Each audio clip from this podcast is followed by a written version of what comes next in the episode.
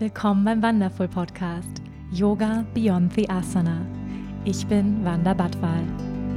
Ich freue mich, gemeinsam mit dir die faszinierende Welt des Yoga, der Spiritualität und persönlichen Weiterentwicklung zu entdecken, zu hören und zu erfahren, wie wir mehr Liebe, Balance und Erfüllung in unserem täglichen Leben integrieren können. Schön, dass du hier bist.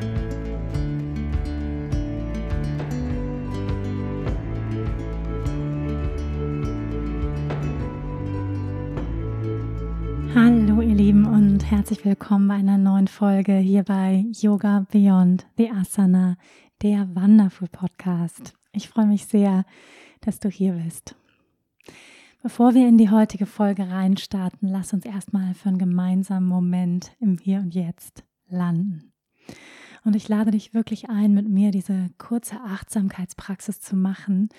Wo immer du gerade bist, gönn dir diesen Moment des Innehaltens, diesen Moment der Stille, um wirklich bei dir und mit mir im Hier und Jetzt anzukommen. Das heißt, wo immer du gerade bist, erlaub dir wirklich mal für einen Moment alles aus der Hand zu legen. Und wenn du kannst, dann schließ für einen Moment deine Augen. Nimm ein paar tiefere Atemzüge ein und durch den geöffneten Mund aus. Lass los. Mach das noch zweimal. Ein durch die Nase und aus durch den geöffneten Mund. Und noch einmal.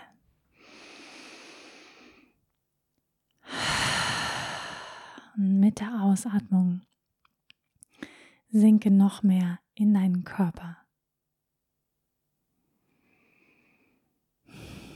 Spür deinen Körper im Hier und Jetzt.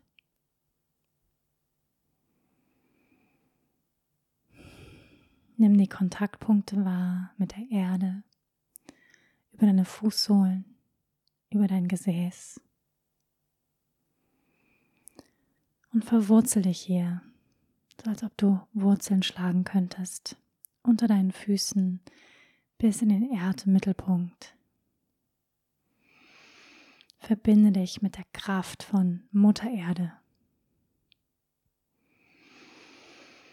Atme ein und aus und spüre, wie sie dich hält, wie sie dir Kraft und Stabilität schenkt.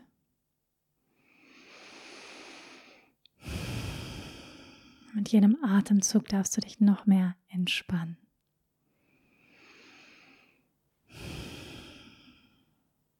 Den Fokus ganz auf dich richten. Wie fühlt sich dein Körper an in diesem Moment? Ist da vielleicht eine Müdigkeit? Gibt es irgendwo Anspannungen? Vielleicht magst du den Körper so leicht von rechts nach links bewegen. Und erlaub dir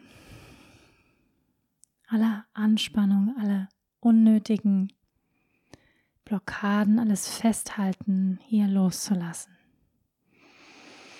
Weich zu werden.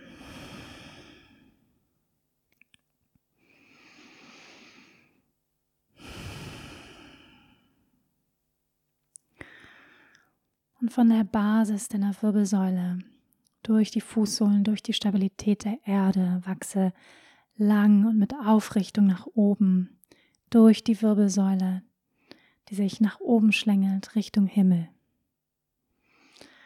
Und sehe innerlich, wie du deine Kopfkrone öffnest, den Kanal zum Größeren. Vielleicht kannst du feines Prickeln auf deiner Kopfkrone wahrnehmen.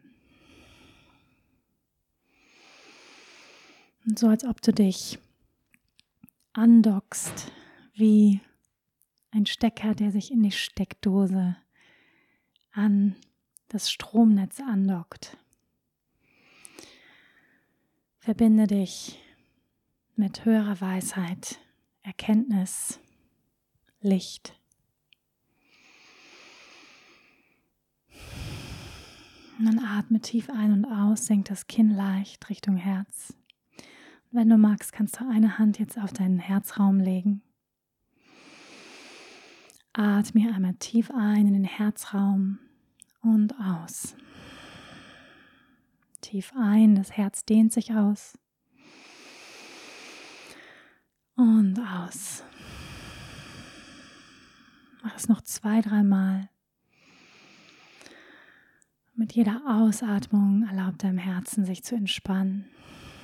Alle Muskeln rund um den Herzraum sich zu entspannen. Erlaubt deinem Herzen weit zu werden.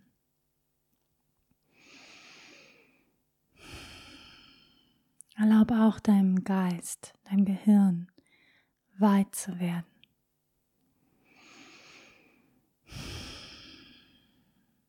Und lausche diesem Podcast mit offenem Herzen, mit offenem Geist.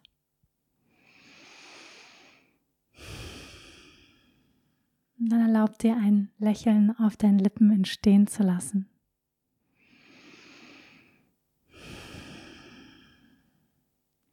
Ein Lächeln der Dankbarkeit, dass du dir selbst diesen Moment der Stille geschenkt hast, diesen Moment der Achtsamkeit, des Präsentwerdens, ganz verbunden mit deinem Körper, mit deinem Herzen. Beginne dann langsam wieder die Augen zu öffnen und komm wieder in den Raum zurück. Welcome back immer wieder herrlich, dieser kurze Moment der Achtsamkeit mit euch. Ich hoffe, du kannst diese kraftvolle Wirkung dieser Praxis direkt erfahren. Ja, wie wirkungsvoll ein paar Minuten, das waren jetzt fünf Minuten der Meditation wirken wenn wir uns wirklich erlauben, zu verlangsamen, innezuhalten. Und diese kleinen Momente können wir immer wieder in den Alltag einbinden. Deswegen lade ich dich ein, nimm diese Übung mit. Erlaub dir einen Moment des Innehaltens, der Stille immer wieder in deinem Tag. Ja, das müssen keine fünf Minuten sein, das kann eine Minute sein. Wirklich vom Moment Augen schließen, atmen, Körper entspannen und dann mit der nächsten Tätigkeit fortfahren. Sei es, du setzt dich an den Computer, du führst ein wichtiges Gespräch, du rufst jemanden an. Wirklich einmal innehalten zwischendrin und dann sind wir schon ganz anders da. Ich freue mich sehr, dass du jetzt mit mir hier da bist zu dieser neuen Podcast-Folge. Heute mit dem Thema bewusste Empfängnis. Und mit diesem Thema einhergehend auch die ungeplante oder auch ungewollte Schwangerschaft. Das Thema Verhütung werden wir hiermit einbeziehen und auch das Thema unerfüllter Kinderwunsch. Also große Themen, ihr Lieben.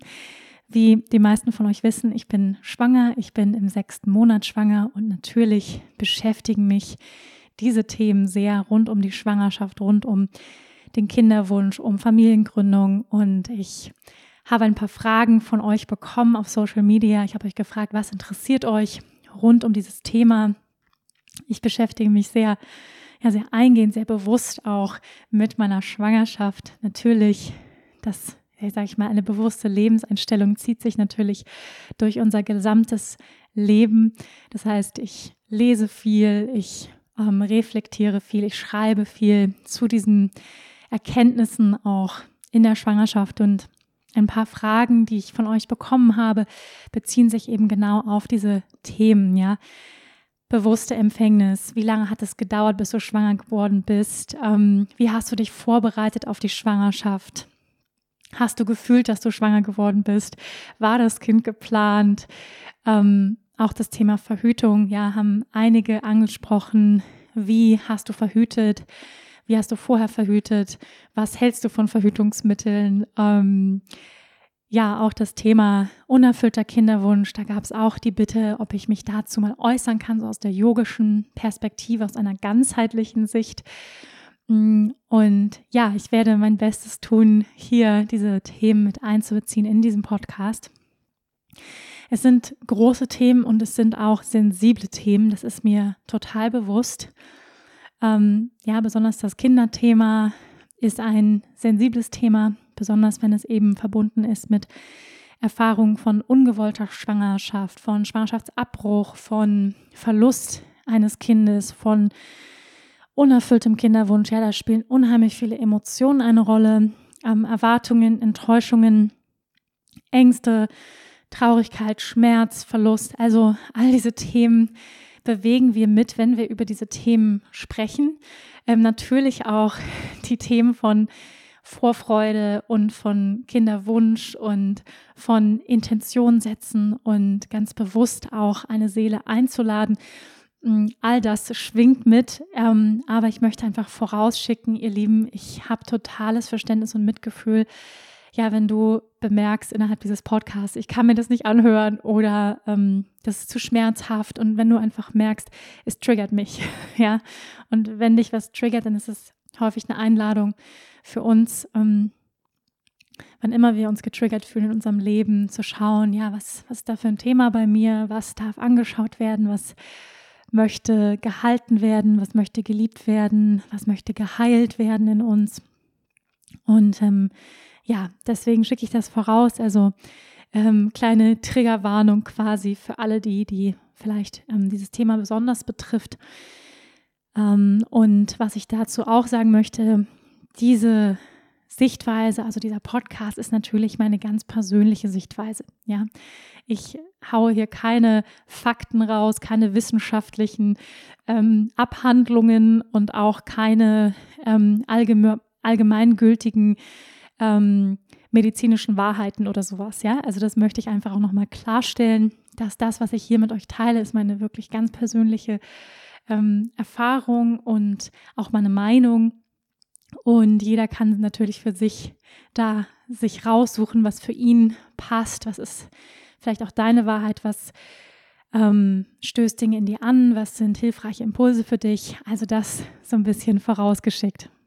Okay, let's talk about sex, baby. Let's talk about you and me. Lass uns über Verhütung sprechen. Ein tolles Thema. Aber ich glaube, also mir ist, mir ist aufgefallen, in dem Zuge von bewusster Empfängnis kann ich dieses Thema irgendwie nicht ausklammern. Ich kann nicht nicht darüber sprechen. Ähm, und ich muss sagen, ich bin es nicht so gewohnt, öffentlich über Sexualität zu sprechen. Also es kostet mich einen kleinen, also einen kleinen, so einen kleinen Hopser. Ähm, aber ich finde es ganz relevant, ja, ganz wichtig. Und ähm, ich selbst beschäftige mich mit meiner Periode, mit meinem Mondzyklus seit ja, über sechs Jahren erlebe ich den ganz bewusst und zelebriere das auch. Jetzt gerade ähm, seit ein paar Monaten nicht mehr, aber sonst ähm, habe ich den sehr, sehr bewusst erlebt und ihn auch wirklich erforscht. Ja, das kann ich sagen. Ähm, der Anfang fand definitiv das Buch bei mir Red Code von Lisa Lister. Ich kann es jeder Frau nur wärmstens ans Herz legen. Es ist ein großartiges Buch. Es hat mein Leben verändert. Es ist eines der Bücher, wo ich sagen würde, das muss jede Frau lesen. Ähm, Red Code, ja, also der rote Code. Und es geht um den weiblichen Mondzyklus, um die unterschiedlichen Phasen, durch die wir als Frau jeden Monat gehen, wie wir ja im Einfluss stehen der hormonellen Veränderungen, wie stark sich unsere hormonelle Kurve wirklich die ganze Zeit verändert während unseres Zyklus und was es halt auch mit uns macht, ja, auf der körperlichen Ebene, auf der emotionalen, mentalen Ebene, auf der spirituellen Ebene, was bei uns eigentlich passiert, wenn, wenn wir durch diese unterschiedlichen Phasen im Mondzyklus gehen. Und das ist einfach wahnsinnig spannend, dieses Feld. Ähm, ich fand es sogar so spannend, dass ich ja noch tiefer eingestiegen bin und noch mehr Bücher gelesen habe zu diesem Thema. Es gibt auf Deutsch ein Buch, das heißt Ebbe und Blut. Das kann ich auch empfehlen. Sehr, sehr schön illustriert, sehr witzig auch gemacht, sehr kreativ. Das Buch ähm, The Red Code gibt es, glaube ich, nur auf Englisch, soweit ich weiß. Und ähm, ich kann es euch einfach sehr, sehr empfehlen, euch mit eurem Zyklus auseinander, auseinanderzusetzen und euch damit zu beschäftigen. Ähm, der Zyklus, der gehört einfach zu unserem Leben dazu. Ich meine, ich wusste mal die Zahl, ich habe sie vergessen, aber wie viel hunderte Tage wir oder tausende Tage wir im Leben bluten, das ist, ähm, sind viele Jahre ja, umgerechnet. Und wenn wir keine gute Beziehung zu unserem Zyklus haben, dann wirkt sich das natürlich auf unser ganzes Leben aus. Ja, weil wir sind zyklische Wesen, wir Frauen. Wir funktionieren nicht so linear, wie Männer das tun. Ähm, Männer sind hormonell gesehen, emotional gesehen viel, viel linearer, viel, viel stetiger als für Frauen. ähm, vielleicht auch schon mitbekommen, wir Frauen sind wesentlich emotionaler ähm, als Männer und das hat ganz, ganz viel mit unserem Zyklus zu tun. Das heißt, ich habe auch für mich ganz viele Antworten gefunden. Ähm, in diesem Wissen, also es ist wirklich, ist auch kein neues Wissen, es ist eigentlich ein altes Wissen von ja, äh, indogene Völker, die immer noch dieses Wissen leben und weitergeben. Und ähm, ja, das ist nochmal ein ganz eigenes Thema, sage ich mal, der, der Mondzyklus. Und ich weiß, einige von euch haben sich auch einen Podcast nur zu diesem Thema gewünscht und ähm, das werde ich auch noch machen. Ich werde euch auch noch mal einen Podcast nur zu diesem Thema Mondzyklus ähm, schenken. Aber ähm, heute das Thema Verhütung. Ja. Und ähm, ja, es ist so ein Thema, ich komme mir so ein bisschen vor wie in der Schule, wo man so, ja, so ein Kondom über die Banane zieht. Ähm, ja, also es ist, es ist, finde ich, so ein, so, ein, so ein bisschen unleidliches Thema, ja, so ein leidliches Thema, wo man irgendwie denkt, so, oh, Verhütung. Ähm, Kondome sind nicht wirklich geil. sie sind äh, praktisch, aber ähm, ja, sie, ich glaube, ich musste nicht viel zu sagen. Ähm, sie verhindern auf jeden Fall einen, einen direkten Körperkontakt, schenken natürlich auch Sicherheit und ähm, ja, ich glaube, als Teenager haben wir alle Kondome in die Tasche gesteckt bekommen von unseren Eltern. Ähm, ne, Mädchen, passt schön auf. Und ähm, ja, das war wahrscheinlich für viele von uns das erste Verhütungsmittel, was wir benutzt haben. Und dann kam wahrscheinlich direkt danach die Pille. Ähm, ja, was gibt es noch? Den Nuva-Ring, die Kupferspirale, Temperaturmessungsmethode, ähm, ich habe bestimmt noch einige vergessen, Diaphragma, genau. Ähm, ich persönlich habe all diese Verhütungsmittel ausprobiert, sie durchgetestet und ähm, ich kann sagen, ich bin kein großer Fan ähm, von jeglichen chemischen, ähm, von jeglichen chemischen Verhütungsmitteln, also sprich Pille oder Nuvaring. Der Nuvaring gibt ja auch Hormone ab. Ja, einfach aus dem Grund, da die Pille uns ja stetig vorgaukelt, dem Körper schwanger zu sein, hormonell. Und aus einer holistischen Sichtweise, ja, wir sind ein Körper, Geist, Seelenwesen, glaube ich einfach nicht daran, dass es gut sein kann, dem Körper langfristig chemische Zusätze zuzuführen. Um, ähm, und vor allem dem Körper vorzugaukeln, dass er schwanger ist. Ja, das ist schon, finde ich, ein ziemlicher Hammer, muss ich sagen. Ähm, und die die positiven Nebeneffekte von der Pille sind mir natürlich bewusst, von guter Haut und schönere Haare oder bessere Stimmung. Das ist ja ein Grund, warum äh, viele Teenager die Pille auch nehmen. Aber was die Pille eben auch macht, ist, dass sie unseren Biorhythmus komplett aus dem Ruder bringt, beziehungsweise den Biorhythmus aus der Balance bringt. Und aus der ayurvedischen Sicht ja, sind wir mit der Natur eins. Wir leben im Einklang mit den Biorhythmen oder es wird jedenfalls empfohlen. Wir sind nicht getrennt von der Natur. Und wenn wir da jetzt eingreifen in, sag ich mal, die Intelligenz der Natur, welches unser Körper ist, wahnsinnig intelligent, dann bringen wir natürlich diese, diesen Biorhythmus komplett durcheinander. Und ähm, das ist ja auch das, was viele Frauen erzählen, wenn sie aufhören, die Pille zu nehmen nach vielen Jahren sie haben erstmal gar keine Periode oder die Periode bleibt super lange aus. Ähm, ja, also sie, sie merken, da ist ganz viel ja, durcheinander gekommen. Das kann auch wieder ins Lot kommen natürlich, aber ich bin kein großer Freund davon. Ich habe die Pille kurze Zeit genommen und ähm, muss sagen, ich hatte auch diese ganzen Nebenwirkungen, die auf der Packungsbeilage stehen. Da stehen ja auch so auch Stimmungsschwankungen mit der Pille ähm, zusammen. Also sie kann welche wegmachen, aber sie kann auch welche erzeugen. Also ich bin kein großer Freund davon, um es kurz zu machen. Nuvaring, ja, das gleiche, nur eben nicht als Pille, sondern als Ring.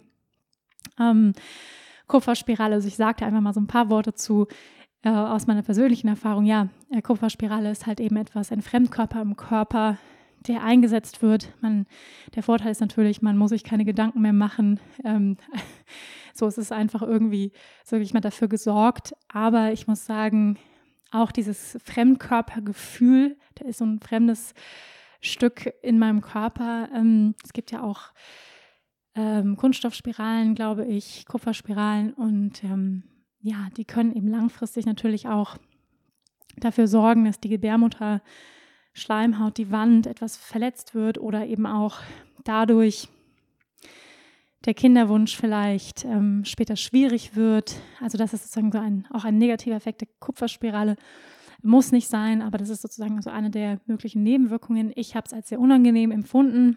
Ähm, und dann, ja, sind wir auch schon beim, beim Diaphragma und beim Kondom, was ja so ein bisschen fast das Gleiche ist, nur das eine ähm, nutzt die Frau, das andere nutzt der Mann. Ähm, ja, das, das ist, sag ich mal, was, was, was, was glaube ich, am wenigsten Nebenwirkungen hat, sagen wir mal so, was am wenigsten eingreift in den Biorhythmus oder in den physischen Körper, wenn wir diese Verhütungsmittel nutzen.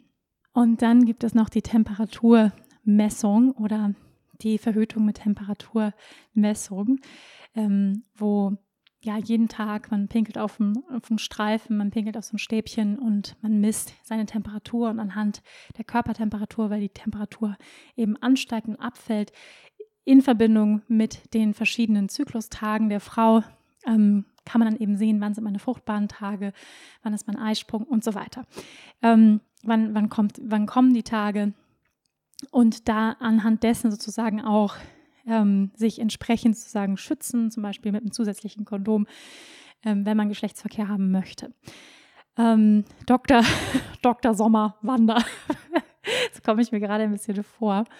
Ähm, aber warum, warum ich das wichtig finde, ist, weil natürlich in der Frage des Kinderwunsches natürlich auch diese Frage ja mit damit einhergeht von, von Verhütung und wie habe ich verhütet oder ja, ähm, wann setze ich meine, meine Verhütungsmittel ab und so weiter.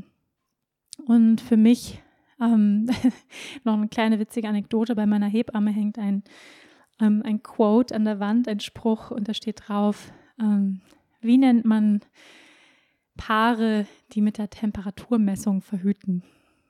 Eltern.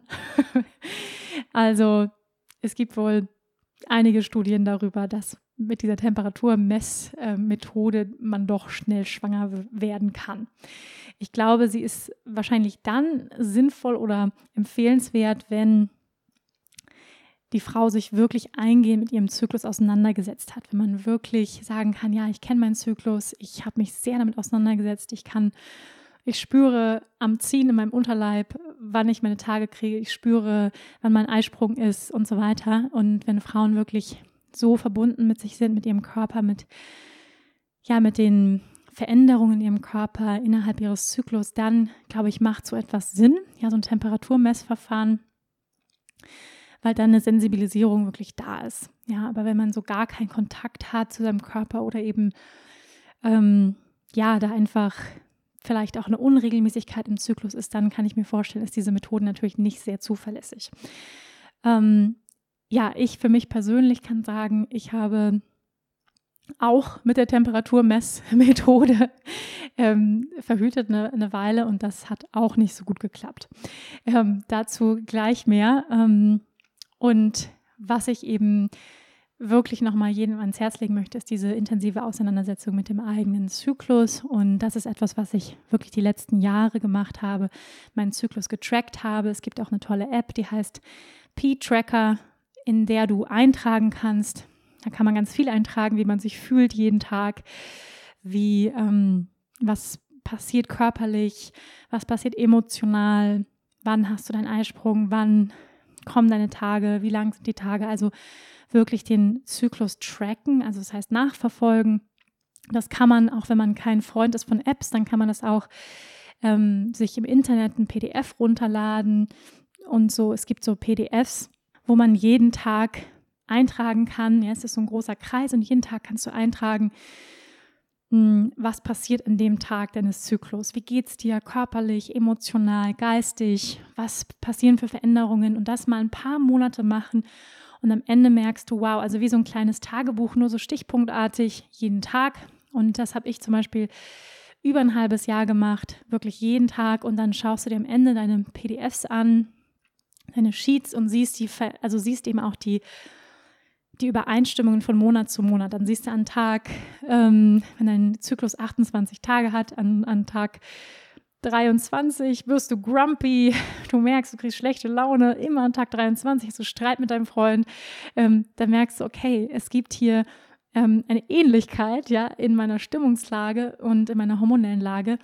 Und das ist einfach sehr, sehr spannend, da wirklich in die Selbsterforschung zu gehen. Und ich bin ja die, die letzten Jahre war mein Zyklus so regelmäßig, also wirklich auf den Tag genau, ähm, weil ich mich aber auch so viel damit beschäftigt habe, weil ich wirklich auch ganz viel Liebe und Bewusstsein dahin geschickt habe.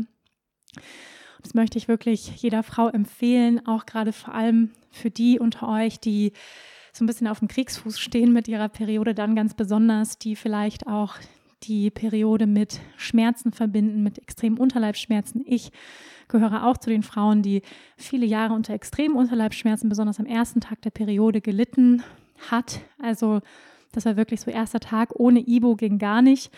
Und ja, mittlerweile ist es halt so, dass ich Monate ha hatte, wo ich gar keine Schmerzen mehr hatte. Ja, also schon auf jeden Fall ein Ziehen und ich habe es bemerkt.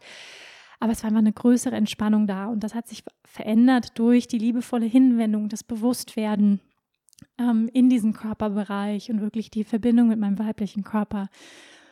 Und deshalb möchte ich das wirklich jeder Frau ganz, ganz wärmstens ans Herz legen, die Beschäftigung mit dem eigenen Zyklus.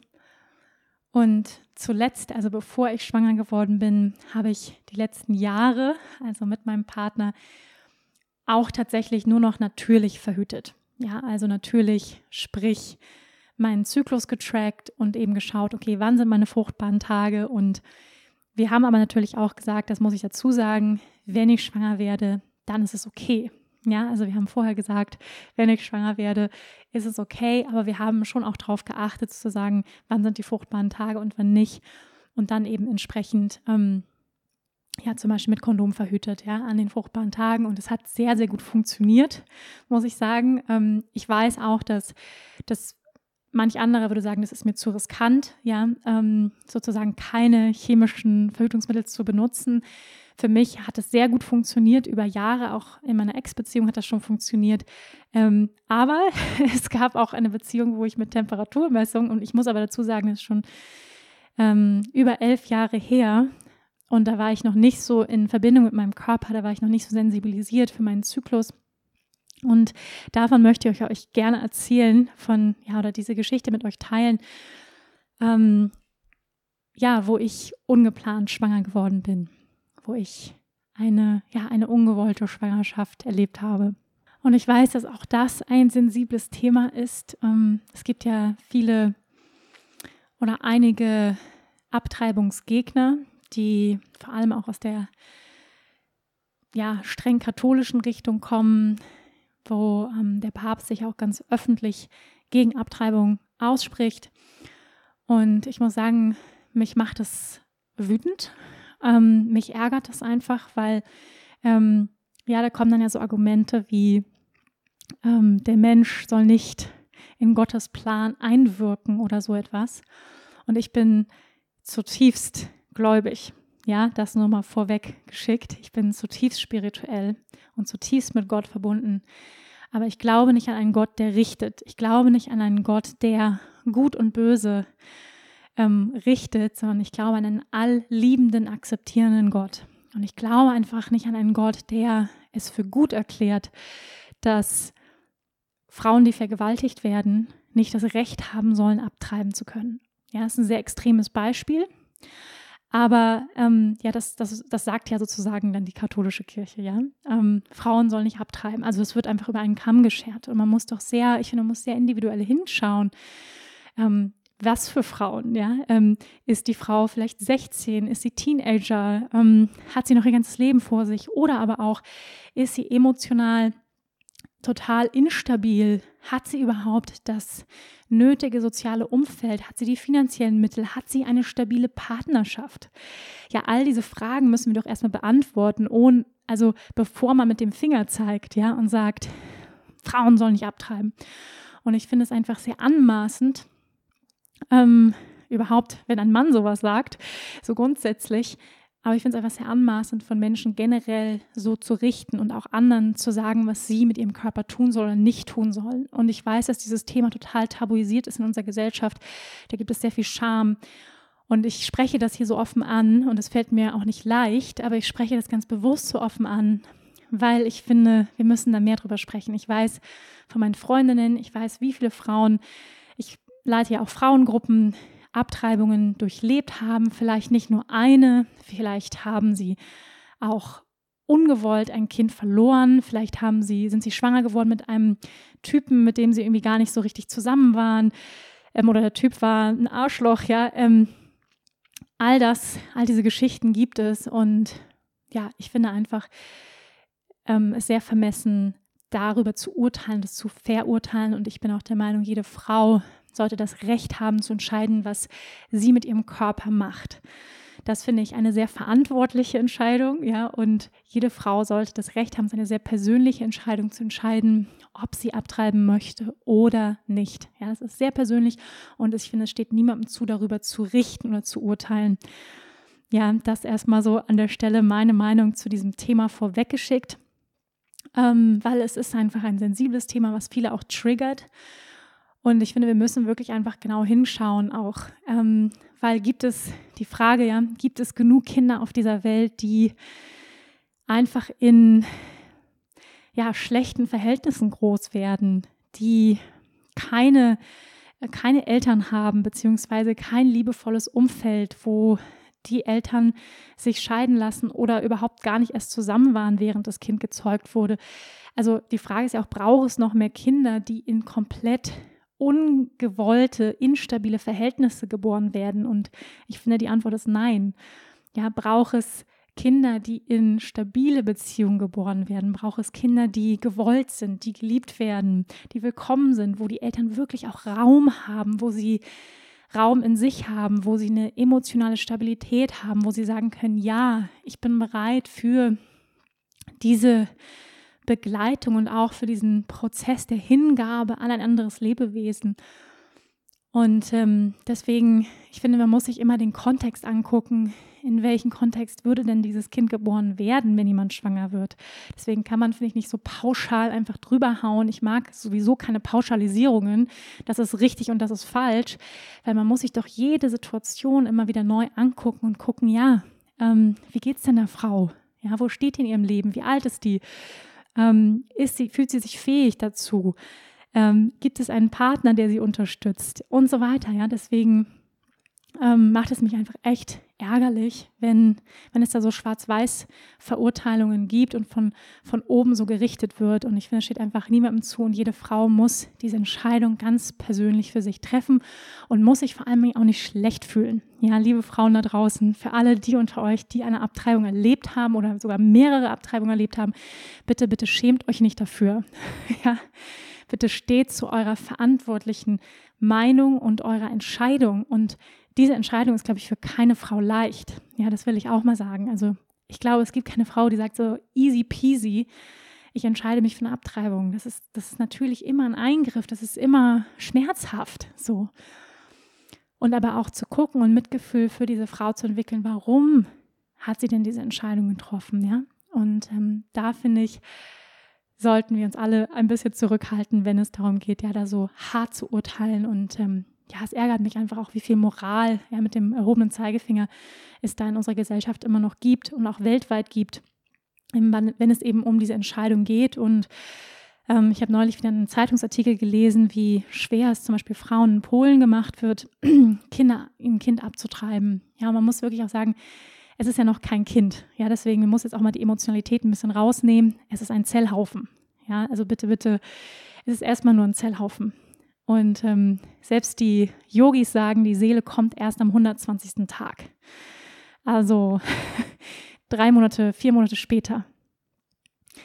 Ja, also erstmal ist es ein biologischer Prozess, der da stattfindet. Ja, erst einmal. Natürlich passiert auch ein emotionaler Prozess und ein spiritueller Prozess, all das auch, ja.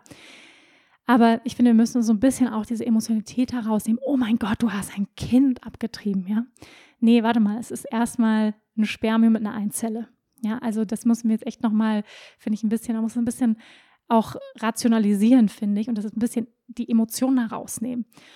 Ähm, wenn da so ein, so ein Drama oder so eine Moralkeule kommt, ja. Und ich wünsche mir einfach, dass da Frauen unterstützt werden, ihre freien Entscheidungen zu treffen, Frauen empowered werden, ermutigt werden, sich damit auseinanderzusetzen und es ihnen nicht so schwer gemacht wird. Ja, also Polen hat, glaube ich, das strengste Abtreibungsgesetz und diese Frauen müssen halt irgendwie nach Deutschland irgendwie kommen und das irgendwie hier machen. Ähm, ja, und natürlich, ja, ich finde es auch ganz wichtig, dass es eine, eine, Aufklärung gibt, bevor man sich dafür entscheidet. Die gibt es ja von Pro Familia. Bevor man sich entscheidet, abzutreiben, muss man sich damit auseinandersetzen. Das finde ich auch wichtig. Und dann aber bitte doch die Frau respektieren und unterstützen in ihrer Entscheidung. Ja, meine ungeplante Schwangerschaft, die ist ja über elf Jahre her. Da war ich ungefähr 25. Und das war damals mit, ich erzähle euch einfach mal diese Geschichte, um euch so ein bisschen mitzunehmen. Ähm, ja, ich war damals, ich habe in Berlin gelebt. Ich war ähm, gerade so am, am Start meiner Schauspielkarriere, wenn man so will. Mm. Und habe mich in einem Moment befunden, wo ich ja sehr viel gezweifelt habe. Ist es das Richtige für mich? Ähm, ich war oft unglücklich. Wenn du den Podcast gehört hast, Mein Weg zum Yoga, dann ja, kennst du diese Phase aus meinem Leben bereits. Es war definitiv eine Phase, wo ich viel unglücklich war, wo es depressive Phasen gab, wo ich sehr unsettled war, sehr unruhig in mir. Ich hatte in keinster Weise die Ruhe und die Stabilität, die ich heute etabliert habe durch meine regelmäßige Praxis. Ähm, ich habe auch noch nicht so viel Yoga gemacht, ab und zu mal. Es war noch nicht so ein fester Bestandteil meines Lebens wie heute.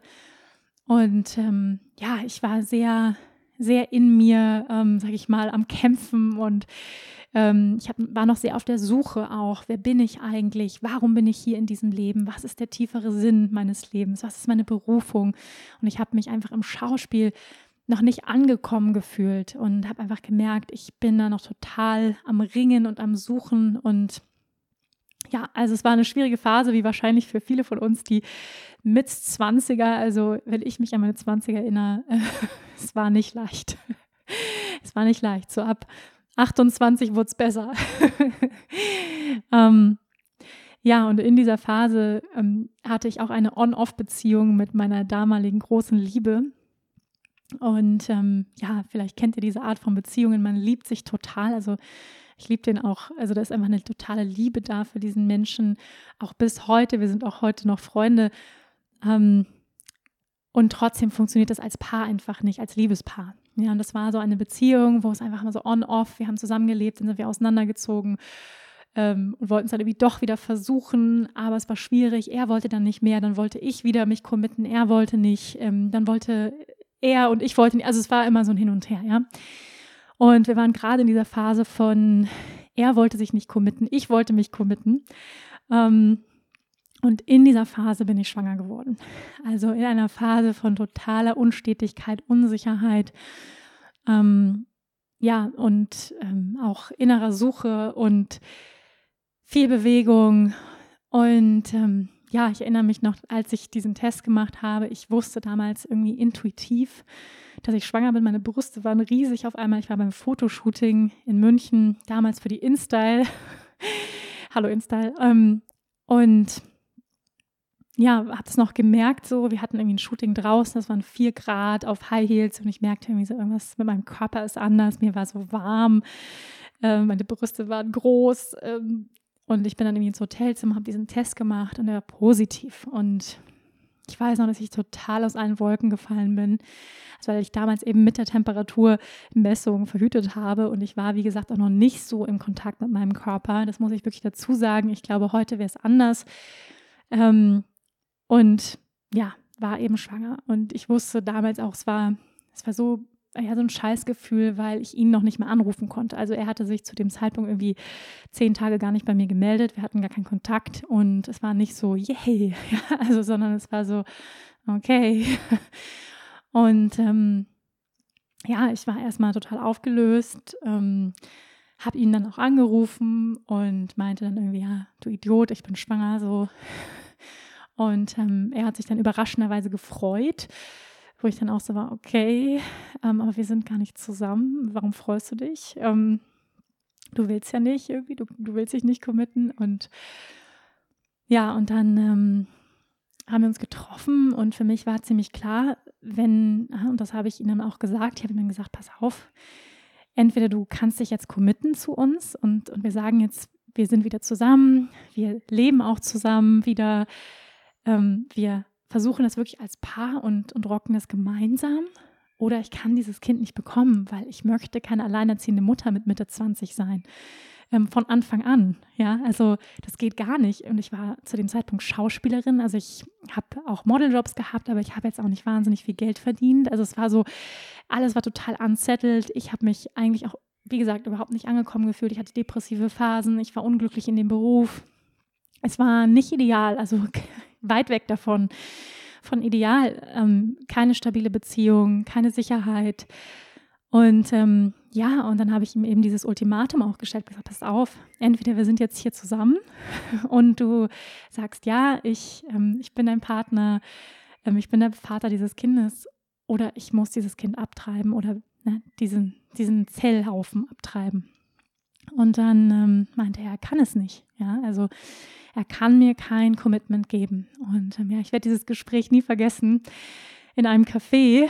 Ähm, und ja, das, das war dann die Entscheidung und das war natürlich mega traurig, weil ich habe gesagt, ja, also ich brauche einfach deinen Support. Ich, also nur dann kann ich es wirklich, kann ich sagen, ja, ich will das, weil für mich war immer klar, ich möchte einfach kein Scheidungskind. Ich möchte kein Kind in diese Welt setzen, auch vor allem von vornherein ähm, alleinerziehende Mutter sein. Das war in keinster Weise meine Vorstellung oder meine Intention in diesem Leben, so ein Kind in die Welt zu setzen.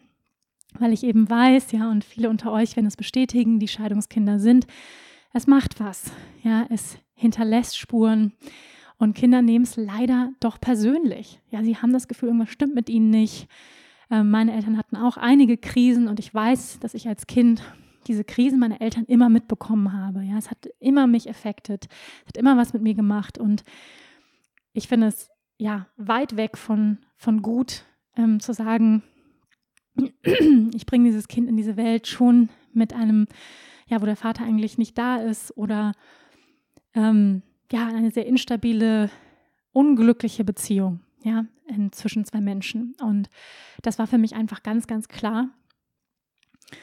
Und ähm, ich weiß auch nicht, wie er sich das vorgestellt hat, ehrlicherweise. Also er war da auch so, ja, hm, kriegt man dann schon irgendwie hin, so ungefähr, kann man doch irgendwie machen. Und ich habe gesagt, so, nee, also und er wollte sich halt einfach nicht committen. So. Und dann war für mich die Entscheidung leider klar.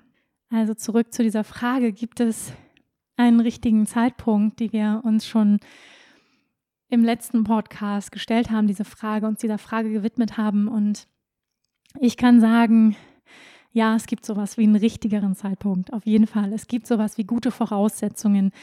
Eine stabile Partnerschaft gehört für mich dazu.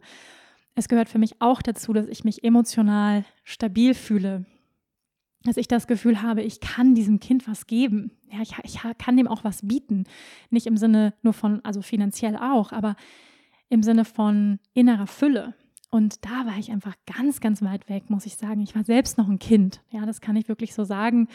Ich war selbst noch total am Suchen und in der Schwebe in mir. Ich war total instabil und ich hätte mir ganz ehrlich nicht dieses, also diese Mutter gewünscht, die ich damals gewesen wäre, hätte ich mir einfach für kein Kind gewünscht, die einfach noch so viele Themen mit sich zu bewältigen hat, so viele Themen zu heilen hat in sich.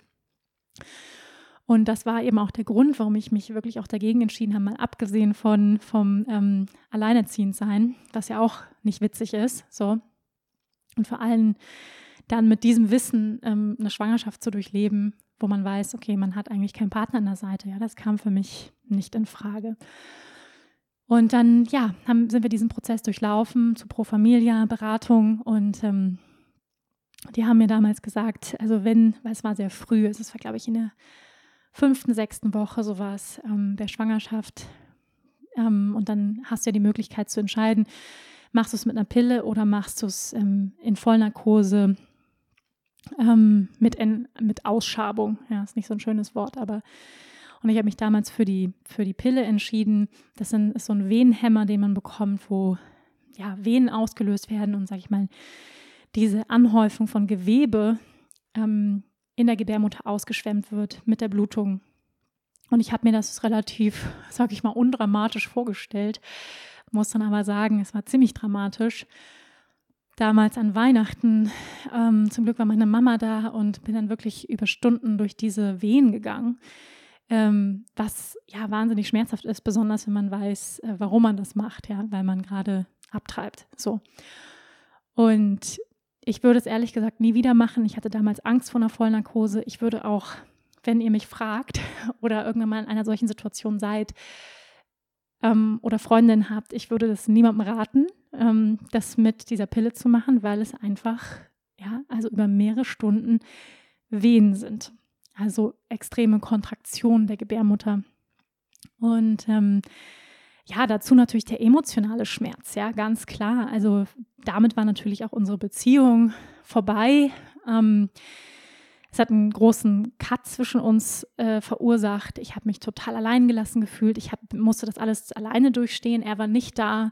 Ähm, das war einfach krass. Ja, und dann zur größten Krönung on top kam dann irgendwie noch ähm, ja, dass ich dann auch noch einen Brief bekommen habe von seinen Eltern ähm, mit Schuldzuweisungen und mit moralischen Verurteilungen. Und ähm, er bestreitet das bis heute, aber es ist natürlich meine Wahrheit, die ich hier erzähle. Ähm, wir sind heute wirklich wieder gut miteinander und total im Frieden. Aber in, in dem Moment war es krass und ich war da einfach mit sehr alleine mit dieser Erfahrung auch. Zum Glück war meine Mama da, wie gesagt. Aber ja, also wenn ich eine Empfehlung geben darf, falls ihr irgendwann mal in diese Situation kommt und ungewollt schwanger seid, ähm, vom falschen Typen zum falschen Zeitpunkt in eurem Leben, dann ähm, kann ich euch empfehlen, macht es nicht mit dieser Pille, wo ihr komplett wach seid und das über mehrere Stunden das durchlebt. Das ist sehr schmerzhaft. Und ähm, deswegen, auch wenn ich kein Freund von Vollnarkose bin ähm, und es da ja auch so ein Risiko bei gibt, würde ich das persönlich immer wieder vorziehen, wenn ich in so eine Situation käme. Also, liebe Frauen, ihr seid nicht alleine mit dieser Erfahrung. Mm, und ich möchte euch wirklich auch ermutigen, sprecht darüber. Ähm, ich weiß, dass viele Frauen diese Erfahrung gemacht haben. Ähm, ja, ich kenne auch Frauen, die das so ein bisschen, wie soll ich sagen, verdrängt haben, die das vielleicht schon öfter gemacht haben in ihrer wilden Partyzeit. Aber natürlich hinterlässt es auch Spuren. Ja, das kann man auch nicht wegdrücken. Weil natürlich passiert etwas auf der körperlichen Ebene, emotional, spirituell. Und wann genau jetzt die Seele kommt, ja, das, ich weiß nicht, wer das beantworten kann. Wie gesagt, da gibt es unterschiedliche Traditionen und auch Sichtweisen. Die Kundalini-Yogis glauben, am 120. Tag kommt die Seele in den physischen Körper manifestiert. Es gibt ja, es gibt ja diese Wunder, ich weiß nicht, ob ihr ihn gesehen habt, diesen wunderschönen Film Soul äh, von Disney. Ich kann ihn sehr empfehlen. Es ist wirklich wahnsinnig süß und rührend, dieser Film. Und da gibt es diese Vorstellung eben, dass im Himmel so kleine Seelen dann auf die Erde fliegen und sich ja und sich ein Elternpaar aussuchen, ja, wo sie wieder reinkarniert werden. Das ist auch die Sichtweise der Yogis, dass die Seele sich ein Elternpaar aussucht, wo es reinkarniert werden möchte. Ähm, ja, das ist, sage ich mal, so ein bisschen die, die spirituellere Sicht darauf. Und ähm, liebe Frauen da draußen, ich möchte euch einfach sagen, ihr seid nicht alleine mit dieser Erfahrung. Und natürlich hinterlässt sie auch Spuren.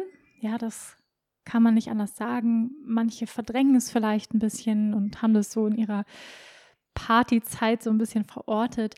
Aber natürlich macht es irgendwie was mit einem, ja, auf der emotionalen, geistigen, seelischen Ebene.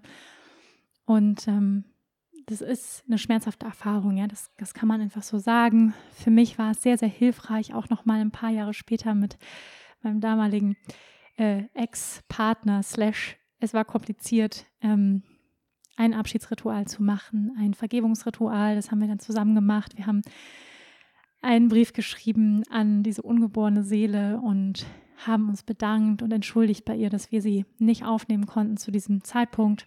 Und das war einfach sehr, sehr schön und da haben wir beide so total unseren Frieden mitgemacht. Also falls euch da irgendwie auch noch etwas beschäftigt oder da so ein bisschen nachhängt, das kann ich sehr empfehlen. Äh, wir haben damals so einen großen Lampion steigen lassen. Die darf man ja nicht steigen lassen, aber man kann auch einen Ballon steigen lassen ähm, oder irgendetwas. Ähm, ein kleines Ritual machen, einen Brief schreiben, eine kleine Zeremonie, weil das einfach hilft, auch loszulassen, vielleicht von einem alten Schmerz oder einem Schuldgefühl. Und da wirklich, ja, auch so rein, sag ich mal, reinen Tisch zu machen und ähm, das war einfach ein sehr, sehr, sehr gutes Gefühl. Ja, das war meine Geschichte vom, von einer ungeplanten, ungewollten Schwangerschaft und ähm, ja, vielleicht hat der eine oder andere, die eine oder andere von, von euch sich darin wiedergefunden. Dann gibt es natürlich noch das Thema der unerfüllte Kinderwunsch. Und das ist ja ein sehr, sehr großes Thema. Ich höre es immer wieder und immer mehr, ähm, dass Frauen unerfüllten, einen unerfüllten Kinderwunsch haben. Und ähm, ja, da steht diese große Frage drüber, warum? Ja, und ich möchte mich in keinster Weise hier, möchte es mir keinster Weise anmaßen, darüber wirklich eine Meinung zu haben, weil das ein sehr komplexes Thema ist. Wir leben in einer sehr komplexen Welt, in sehr komplexen Zeiten. Und deswegen finde ich, und dieses Thema kann man natürlich aus ganz vielen verschiedenen Perspektiven beleuchten. Ja, da gibt es die biologische Ebene, ja, also die rein physiologische Ebene. Wie alt ist die Frau? Ähm, wie viele Eizellen hat sie noch? Wie ist die Qualität der Spermien? Ja, was ja häufig eben in diesen Kinderwunschkliniken alles getestet wird. Ähm, wie ja, ist ihr, ihr Blutbild, Nährstoffe, all das, ja, kann man sich alles angucken. Dann gibt es natürlich eine holistische Sicht, rein, sag ich mal, energetisch gesehen. Und, ähm, und ich finde, da spielen so viele Faktoren mit rein, dass ich mir da überhaupt keine Meinung zu bilden kann. Ja, weil ich finde, es ist einfach so vielschichtig. Alleine schon, ähm, ich beschäftige mich ja auch gerade so mit dem Thema, ja, kind, kind bekommen und ähm, was für Nährstoffe sind alle wichtig und ähm, was ist auch in unseren Lebensmitteln drin. Und wenn man sich damit beschäftigt, dann wird einem bewusst, wow, auch wie viele ja, unbewusste Schadstoffe, Pestizide, Mikroplastik, Antibiotika, Hormone mittlerweile ja in, in Mikrodosen überall enthalten sind, ähm, im Wasser und so weiter. Und wo ich mich halt frage, ja, all diese zum Beispiel diese Realitäten, die haben ja auch irgendeinen Effekt, ja. Ich weiß nicht, ob es einen Effekt darauf hat, wie fruchtbar man ist, aber es ist, es hat irgendeine Auswirkung, ja, in dieser, sag ich mal, auch die, die Umweltbelastung, wie wir mit unserer Erde umgehen und so weiter. Das, das weiß man ja mittlerweile noch gar nicht. Ja, man weiß ja noch gar nicht, was, was das alles für langfristige Ausmaße hat, ja, wie wir mit dieser Welt umgehen. Und deswegen, ich finde das so, ich finde es super vielschichtig, dieses Thema. Was ich aber auf jeden Fall sagen möchte und sagen kann aus der holistischen Sichtweise oder auch der Sicht des Yoga, was wahrscheinlich oder auch definitiv förderlich sein kann für die eigene Fruchtbarkeit, ist die Beschäftigung mit der eigenen Weiblichkeit. ja, mit dem eigenen Zyklus, mit dem eigenen Körper. Freundschaft zu schließen mit deinem Körper, mehr ins Weibliche, in die Yin-Energie zu gehen. Und was ich auch glaube, ist, dass wir Frauen, wir haben da ja sehr ähm, intensiv drüber gesprochen in dem Podcast Slow Down Baby und Ehre das Weibliche in dir, wie wichtig es ist, dass wir die weiblichen Qualitäten, die weiblichen Stärken in unserem Leben ehren und anerkennen und auch stärken. Ja, dass wir Frauen nicht versuchen, auf Teufel komm raus wie ein Mann zu hasseln, weil den Preis, den wir dafür zu zahlen haben, der ist enorm hoch. Ja, wir fühlen uns abgeschnitten von unserem Körper, abgeschnitten von unseren Gefühlen. Wir haben das Gefühl, wir müssen genauso hart sein wie ein Mann. Und wir leiden darunter. Und das kann man, glaube ich, mit großer Sicherheit sagen, dass, dass diese Hinwendung, also wenn Frauen versuchen, wie Männer zu sein oder zu arbeiten, das Stress auslöst. Ja, und Stress ist allgemein bekannt die größte Ursache für Krankheiten generell oder für Disbalancen, Blockaden im Körper. Also Stress mindern ist definitiv, kann ich mit Überzeugung sagen, ähm, ein guter Ratschlag, wenn man schwanger werden möchte. Das Leben verlangsamen, weniger tun, mehr sein, sich mehr erlauben, wirklich in der Fülle der Weiblichkeit zu baden, ja, wirklich auch heiße, also ein schönes Bad zu nehmen, Schaumbäder sich einzuölen, in die Sauna gehen, schwimmen gehen, alles, was sinnlich ist, alles, was mit Sinnlichkeit zu tun hat, lecker kochen, ähm, den eigenen Körper versorgen, wirklich in die Weichheit gehen, ins, ins Weitwerden, ins Empfangen. Ja, das ist ja in dem Wort Empfängnis ähm, auf Englisch receiving, also willkommen heißen. Das, da ist ja so eine Weite drin, ja, so empfangen, ja, wirklich wie so eine große Muttergöttin, wie eine reife Frucht sich ausbreiten und etwas willkommen heißen, in Empfang nehmen. Und dafür muss natürlich Raum auch im Leben sein. Ja, wenn ich wirklich von Termin zu Termin hechte und super gestresst bin und mein Leben voll ist eigentlich, dann habe ich ja auch gar keinen Raum. Ja, wirklich ein, ein neues Lebewesen, eine Seele einzuladen in dieses Leben. Also wie viel Raum habe ich in mir? Und das war ja auch, ähm, ja, das waren auch so Fragestellungen, die ich im letzten Podcast euch mitgegeben habe, ja, wie viel in mir darf vielleicht noch ähm, geheilt werden, bearbeitet werden, bewegt werden, ähm, als Fragestellung, wann ist der richtige Zeitpunkt, ja.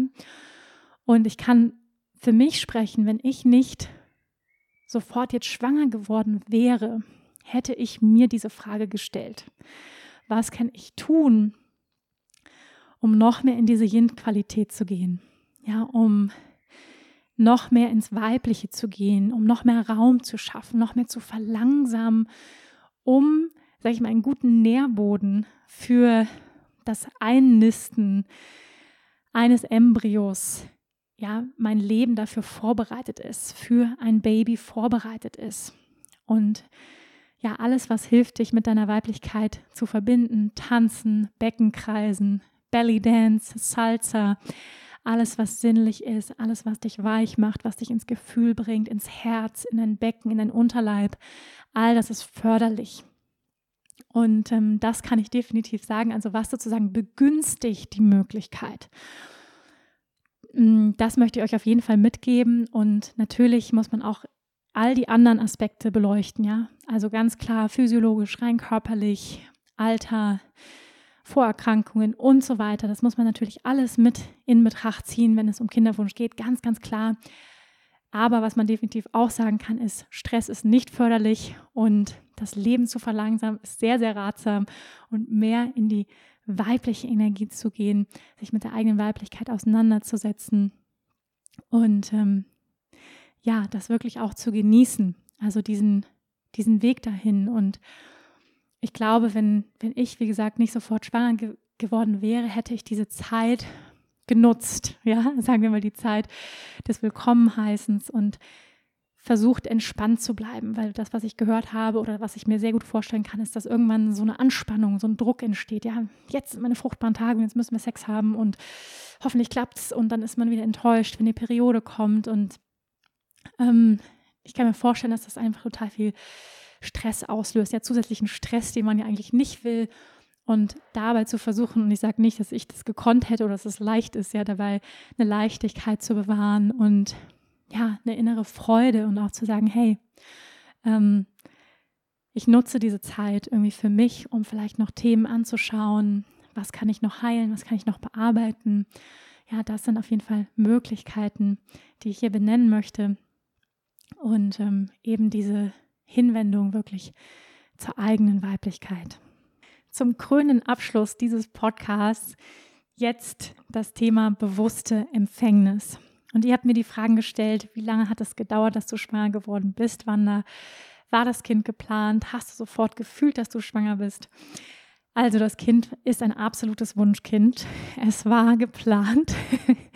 es war absolut gewünscht und was ich sagen kann, wenn du dir den letzten Podcast angehört hast, Kind ja oder nein, mein Prozess zur Schwangerschaft, dann hat die Empfängnis, die hat schon viel früher angefangen als die tatsächliche biologische Empfängnis. Also ich kann sagen, das waren Jahre der Vorbereitung, also Jahre im Sinne von innerer Arbeit. Also all das, was ich gemacht habe, habe ich auch für mein Kind gemacht. All ähm, zum Beispiel die Arbeit an meinem inneren Kind habe ich für mein Kind gemacht. Ähm, diese Auseinandersetzung auch mit meinen Themen erstmal, um dann wirklich auch da anzukommen und zu sagen, so, jetzt fühle ich mich bereit. So, jetzt fühle ich mich stabil, gesettelt. Ich habe eine stabile Beziehung, eine äh, sehr erfüllende und liebevolle Beziehung. Jetzt habe ich das Gefühl, ich habe einen guten Boden, einen guten Nährboden und ich fühle mich auch erfüllt. Also grundsätzlich in meinem Leben, ich fühle mich voll und aus dieser Fülle heraus kann ich geben und kann ein anderes Lebewesen in diese Welt bringen. Und das war ganz, ganz wichtig für mich. Ähm, da erstmal eine gute Basis, also auch das hat sich sehr organisch dann entwickelt. Ja, also fühlt man das, das war auch eine Frage, fühlt man das? jetzt der richtige Zeitpunkt. Und ich kann sagen, ja, also ich würde sagen, die letzten anderthalb Jahre habe ich das sehr bewusst gefühlt und die letzten zwei, drei Jahre mich intensiv schon mit dem Kinderthema auseinandergesetzt. Und dann war es trotzdem nochmal ein Prozess, auch ähm, mit meiner kleinen Krise im letzten Jahr, ähm, wo ich auch nochmal so ein paar Themen für mich bearbeiten musste. Auch mein Partner musste erst mal dahin kommen, auch zu diesem inneren Ja, wirklich aus vollem Herzen, dass wir beide aus vollem Herzen Ja gesagt haben. Das war ein Prozess. Ja, definitiv. Und dann war es ein absolutes Wunschkind und wir haben gesagt, okay, let's do it. Und ich muss sagen, ähm, ich war natürlich auch total aufgeregt, ja, vor diesem Moment. Ich hatte schon das Gefühl, ich bin grundsätzlich sehr fruchtbar. Ich beschäftige mich mit meiner Weiblichkeit. Ich gebe Frauenkreise. Ich mache Frauenarbeit seit mehreren Jahren. Also ich bin da in gutem Kontakt mit meinem Körper und mit meinem Frausein. Und dennoch war ich natürlich aufgeregt, weil ich auch von Freundinnen gehört hatte, die auch sehr bewusst leben, sich gesund ernähren, Yoga machen, bei denen es trotzdem über ein Jahr gedauert hat, bis sag ich mal, die Seele reingekommen ist, bis das funktioniert hat, ja. Und ähm, deswegen war ich auch schon so ein bisschen okay. Also, wenn man sich entscheidet, okay, lass uns Liebe machen, lass uns ein Baby machen, dann heißt es ja nicht, dass es sofort klappt, sondern es kann ja dauern. Und ähm, mein Partner hat aber mal gesagt, das wird sofort gehen, das wird sofort klappen, wahrscheinlich beim ersten Mal sofort. Ähm, ich, ich weiß nicht, ich war da zwar, ich dachte auch, ja, wahrscheinlich wird es bald klappen, ähm, aber ich muss sagen, ich war dann doch überrascht, obwohl ähm, wir beide irgendwie schon so ein Gefühl hatten, dass es nicht lange dauern wird, dass es wirklich innerhalb von zwei Monaten geklappt hat. Also wirklich sofort. Wir haben diese Intention gesetzt. Ich muss auch dazu sagen, wir haben ja ein wunderschönes Empfängnisritual gemacht, ähm, gemeinsam, wo wir wirklich die Seele eingeladen haben, wo jeder von uns ein paar schöne Worte gesprochen hat. Und das war ganz, ganz schön. Wir haben eine Kerze angezündet. Wir haben uns mit unseren Herzen verbunden. Wir haben diese Seele wirklich ganz bewusst eingeladen in unser Leben.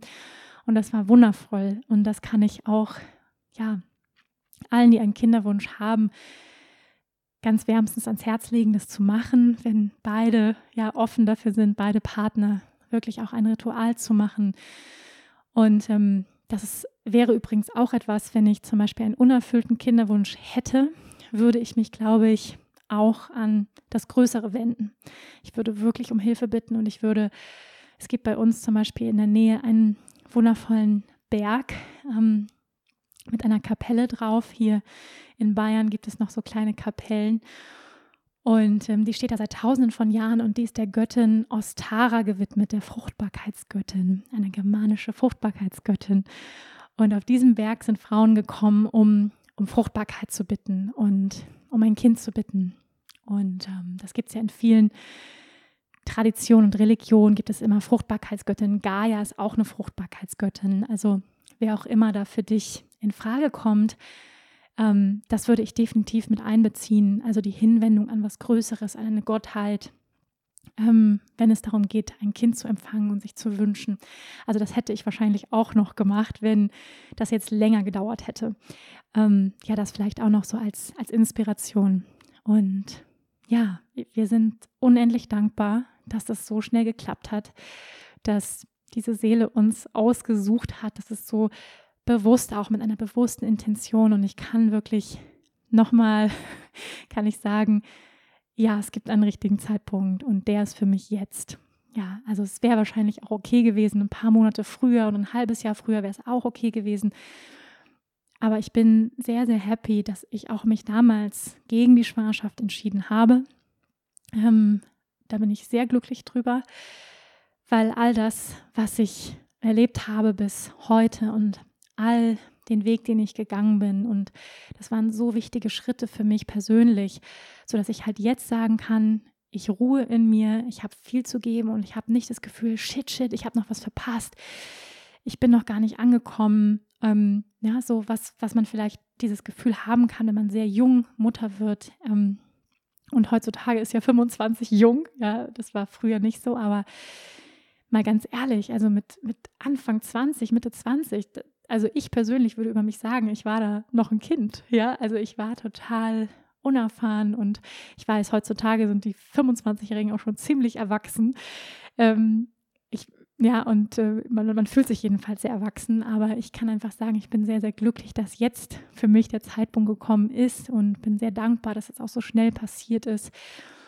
Und ähm, ich muss sagen, ähm, zu der Frage, habe ich das sofort gemerkt, dass ich schwanger bin? Ich habe das, ich habe gedacht, das merke ich sofort. Ja, ich merke das sofort. Ich bin total in Kontakt mit meinem Körper und muss aber sagen, ich habe es tatsächlich nicht gemerkt. Also ich dachte beim ersten Mal schon, dass es vielleicht geklappt hat, dann hat es nicht geklappt, da war ich auch ein bisschen enttäuscht. Beim, sag ich mal, im zweiten Monat dann hat es geklappt und ähm, muss sagen, es war, es war, es war ähm, Weihnachten, also es war im Dezember kurz vor Weihnachten und das, ihr kennt das ja, kurz vor Weihnachten wahnsinnig viel los und ähm, wir haben ganz viele Klassen bei uns im Online-Studio gehabt und es war einfach wahnsinnig viel los. Meine Familie ist gekommen für zwei Wochen. Ähm, und ich muss sagen, es war einfach so viel ist passiert im Außen. Ich habe mein Buch geschrieben, es gab noch so viel zu erledigen, Geschenke verpacken und so weiter. Ihr kennt das ja. Ähm, dass ich echt das dann nicht gemerkt habe, ja, also weil einfach so viel passiert ist und dann habe ich so der, der erste, sag ich mal, das erste Mal, wo ich so ein bisschen dachte, hm, vielleicht bin ich schwanger, war tatsächlich an Silvester, hm, weil ich da eigentlich meine Periode bekommen hätte und ich bekomme die echt auf den Tag genau und sie kam nicht. Und dann habe ich einen Schwangerschaftstest gemacht und der war negativ. Dann dachte ich so, ah ja, krass, okay, na gut, dann kann ich ja heute ein Säckchen trinken, weil ich dachte, okay, vielleicht mal einen Sekt trinken. Und dann habe ich mich auch richtig schön in die heiße Badewanne gelegt, was auch nicht so gut ist, ja, besonders nicht in der frühen Schwangerschaft. Das wusste ich ja nicht, ich wusste ja nicht, dass ich schwanger bin. Habe mich in die heiße Badewanne gelegt mit einem Sekt, schön einen reingebechert. Ähm, und später dann auch noch mal ein Sektchen. Ich vertrage ja ehrlich gesagt nicht so gut Alkohol, weil ich eine Histaminintoleranz habe. Ich muss dann immer ähm, Tabletten nehmen, die das ausgleichen. Das mache ich auch wirklich nur an solchen Festivitäten wie Silvester mal, an einem Geburtstag oder so, sonst trinke ich gar keinen Alkohol. Ähm, auch natürlich, weil es das Bewusstsein vernebelt und so weiter, aber ja, einfach aus gesundheitlichen Gründen, es tut mir einfach nicht gut. Ähm, aber mal so finde ich es auch ganz nett, so einen kleinen Absacker. Ne? So kann ich auch mal genießen und finde es auch mal schön. Und äh, ja, dann Silvester natürlich ein, zwei Sektchen und noch ein Martini getrunken.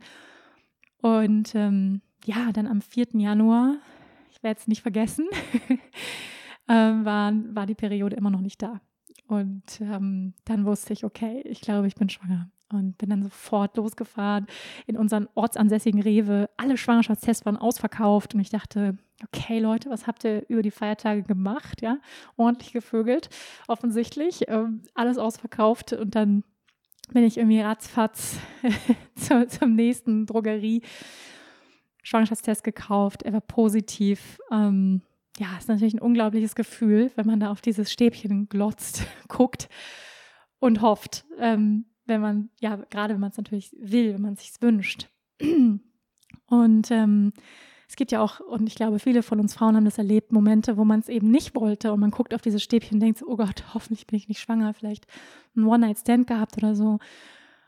Und es war so auch das erste Mal, dass ich so wirklich drauf geguckt habe, so mit dieser Hoffnung, ja, dass es geklappt hat. Und dann war natürlich die Freude unglaublich groß, als ich dann diese zwei Striche gesehen habe, diese zwei roten Striche. Und wir konnten es erst noch gar nicht glauben. Und ähm, mein Partner ist dann sofort losgefahren, meinte, wir müssen noch zwei andere Tests kaufen, vielleicht ist er ungültig. Ähm, haben wir dann auch noch gemacht und die waren alle positiv. Ähm, ja, und dann war natürlich die Freude einfach riesengroß. Wir haben beide gegrinst wie so ein Honigkuchenpferd. Uns mega gefreut, aber auch wir waren auch noch total ungläubig ähm, darüber. Und dann kam halt ehrlich gesagt gleich das zweite Gefühl. Nach einfach totaler Freude und Überraschung kam dann irgendwie so ein Schuldgefühl. Ja, damit habe ich gar nicht gerechnet. Eben von Shit, ich habe Alkohol getrunken. Ja, Weihnachten und ich habe mich total ungesund ernährt über die letzten Tage, super viel Schokolade gegessen und fettig und ich dachte gleich so shit, so, ja. Ähm, und das, das kam dann auch noch so hinzu. Ähm, hat dann gleich meine Frauenärztin angerufen und einen Termin ausgemacht und bin dann gleich am nächsten Tag ja zur Untersuchung und sie hat es mir bestätigt, du bist schwanger in der Ich glaube, da war ich in der vierten Woche, also auch noch ganz früh. Ähm, ja, und damit wusste ich, ich bin schwanger. So, damit hat es angefangen am 4. Januar. Und ihr könnt euch vorstellen, es war seitdem ist unglaublich viel passiert. Das ist jetzt fünf Monate her. Ähm, und ich möchte euch definitiv auch noch ja, mitnehmen auf diese Reise, was passiert ist in den letzten Monaten in mir, auf den verschiedenen Ebenen, was sich alles verändert hat. Ähm, ich kann sagen, es ist ein unheimlicher Transformationsprozess. Ich durfte bisher schon ganz, ganz viel lernen von dieser Seele, die da zu uns gekommen ist. Ähm, ja, einiges habe ich auch schon geteilt. Mein Leben zu verlangsamen ist eine der Lessons, die ich schon mal lernen durfte. Und ähm, ja, es war natürlich unglaublich schwer, das geheim zu halten. Das könnt ihr euch nicht vorstellen. weil so die ersten drei Monate sagt man ja, man soll es erstmal nicht erzählen und ähm, weil eben noch das Risiko so, so groß ist, dass es vielleicht doch noch abgeht und dass es Komplikationen gibt und so weiter. Deswegen behält man es erstmal die ersten drei Monate so grundsätzlich für sich und das war natürlich unheimlich schwer, weil ich ja auch mich gerne ausdrücke, sei es im Podcast, sei es auf Social Media. Und ähm, dann habt ihr vielleicht gemerkt, ich war Anfang des Jahres die ersten drei Monate sehr zurückhaltend und ähm, ja, war hier in meinem Retreat quasi mit, mit mir und meinem heranwachsenden Baby. Ja, ihr Lieben, das ähm, war die Folge bewusste Empfängnis und ja, ich hoffe sehr, sie hat euch gefallen, sie hat euch inspiriert, Mut gegeben, Vertrauen geschenkt. Ihr fühlt euch ja ermutigt, Frau zu sein.